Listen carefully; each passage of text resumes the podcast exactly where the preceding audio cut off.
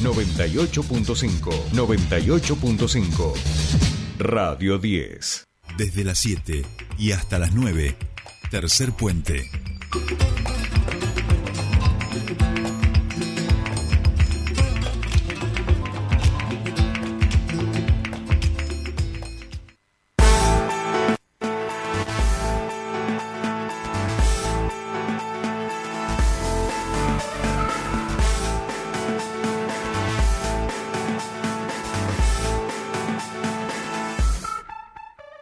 Bien, ya estamos aquí, comenzamos nuestra segunda hora de tercer puente en este día viernes, fresquito, pero vamos a tener este maravilloso sol de invierno que nos acompaña y que también nos hace cerca de, del mediodía aquí en Neuquén. Estamos en comunicación con nuestro siguiente entrevistado, en este caso con el titular de la ADI, de la Agencia de Desarrollo de Inversiones de Neuquén, don José Brillo, porque queremos charlar con él a propósito de la propuesta de hacer hidrógeno en la planta este, de agua pesada, en la PIAP, pero donde estamos teniendo allí algún inconveniente con la Comisión Nacional de, Energía Atómica y en ese sentido queríamos justamente hablar con José para que nos pueda contar un poco más esta discusión o este debate que se está dando allí. José Brillo, muy buenos días, lo saluda Jordi Aguiar, bienvenido a Tercer Puente.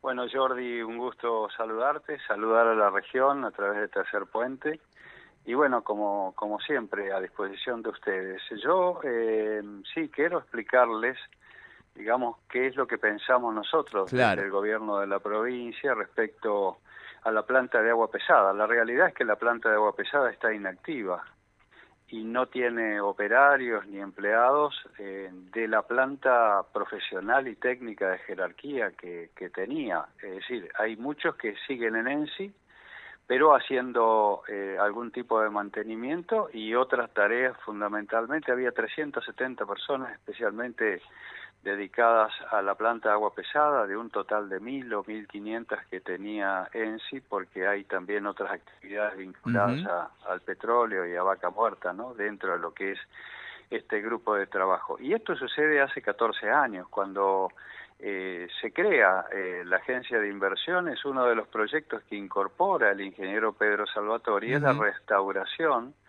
eh, y puesta en marcha de la planta de agua pesada. O sea que hace tiempo que está paralizada y desde la concepción de la CONEA, y este es el tema que yo quería contarles, eh, la CONEA es un organismo de jerarquía que es indiscutible a nivel nacional desde el punto de vista de la energía nuclear, pero tiene a la planta de agua pesada como un apéndice de servicio, digamos, entonces eh, está más preocupada en el tema de este, qué centrales eh, se van a instalar en la Argentina, hay obviamente eh, centrales eh, ya proyectadas eh, que se está discutiendo la tecnología, porque ustedes saben que si la tecnología es de uranio natural, requiere agua pesada como amortiguador, pero si es de uranio enriquecido, no lo necesita.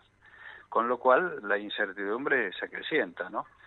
Así que lo que nosotros planteamos desde la agencia de inversiones es básicamente tratar de potenciar y refuncionalizar, como lo ha planteado el gobernador Omar Gutiérrez, la planta de agua pesada, ponerla en marcha y en todo caso este, tratar de producir eh, en el corto plazo, esto es en, dos años, tres años, hidrógeno y amoníaco, porque lo puede hacer junto con agua pesada, y también la producción de fertilizantes, que es un hecho concreto dentro de, de, la unidad. ¿no?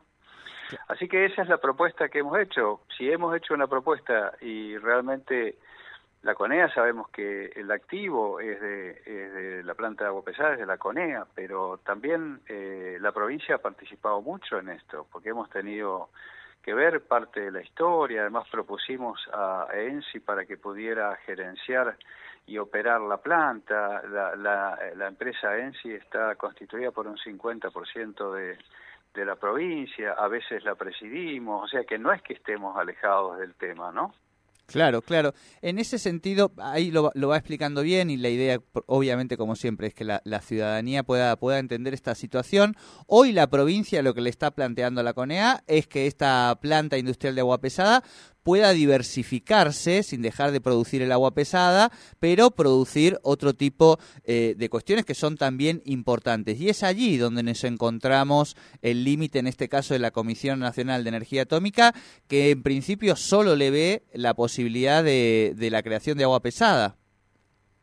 Eh, es muy acertado lo que estás diciendo y solo le ve la posibilidad de agua pesada y dentro de una concepción de política pública porque están esperando que el gobierno nacional les apruebe el presupuesto para poner en marcha de nuevo eh, la planta para producir agua pesada. Y si generamos una diversificación como estamos planteando nosotros, es probable que el hidrógeno y el amoníaco y los fertilizantes puedan asignarse a inversores privados con financiamiento externo y en todo caso eso mismo puede financiar la producción de agua pesada para las centrales eh, nucleares en la Argentina porque el mismo gerente de, de la CONEA dijo hace un par de días en la legislatura necesitamos 80 toneladas. Ahora dos reactores de 200 toneladas tiene la planta agua pesada ¿Qué hacemos con el resto? Bueno, hagamos todo lo que tenemos que hacer, hidrógeno, amoníaco, fertilizante, y hagamos una planta sustentable para que, digamos, pueda producir eh, eh, agua, agua pesada también. Y quiero destacar que si podemos poner en marcha la planta y activarla es porque la CONEA, eso sí, ha hecho un eh, trabajo de mantenimiento excelente a través de profesionales capacitados y con las más altas tecnologías, y esto es indiscutible. Bien, José, ¿cómo ahora que están un poco las dos visiones eh, planteadas, ¿cómo se puede seguir avanzando a la luz de que, digo, como usted bien decía, la ENSI tiene una, creación provincial, después la CONOEA tiene que ver justamente con ser eh, un poco el portador de, la planta de agua pesada, ¿cómo se puede llegar ahora a avanzar y lograr, digamos, en definitiva, que la mirada sea un poco más cercana a la que está proponiendo la provincia? Mira, muy simple y la propuesta te la puedo desarrollar eh, en este momento. Lo que hay que hacer es convocar a la tecnóloga, la que hizo la tecnología de agua pesada, que es una consultora tecnológica eh, eh, dinamarquesa, que se llama Haldor Topsoe.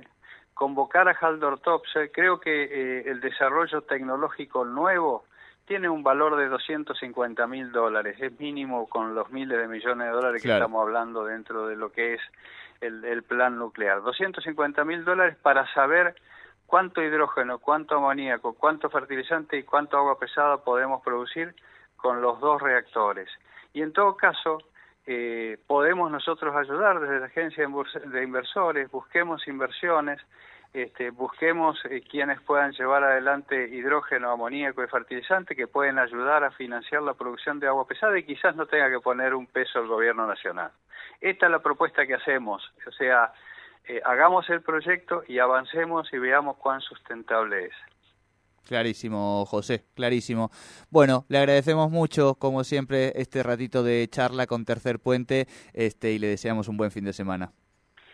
No, y gracias a ustedes, porque la verdad que el sentimiento que tenemos todos los que pasamos por Arroyito y ver esa, esa, esa planta tan, tan hermosa, yo soy ingeniero químico y lo puedo decir, que está parada y nos costó mil millones de dólares, eh, la verdad que se me cae el alma. Así que les pido disculpas por este final, pero... No, al contrario, al contrario, es importante también porque es una persona que hace muchos años que trabaja en la provincia, que sabe, es conocedor y que justamente si le sensibiliza y le duele el alma en estas situaciones por la injusticia y porque se podría hacer otra cosa. Así que me parece que es muy gráfico también esto último que ha dicho José. Buen fin de semana para usted.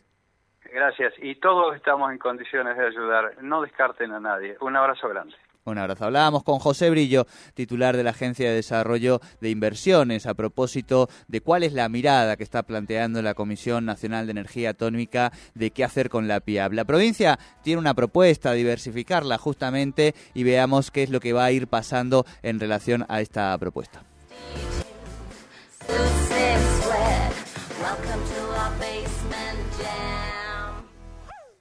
Auspicia Concesionario oficial Volkswagen en Neuquén y Río Negro. Y Pan American Energy. Energía responsable. líder global de energía. Ofrecemos productos y servicios a la industria y estaciones de servicio. Estamos presentes en todas las cuencas productivas y llegamos con gas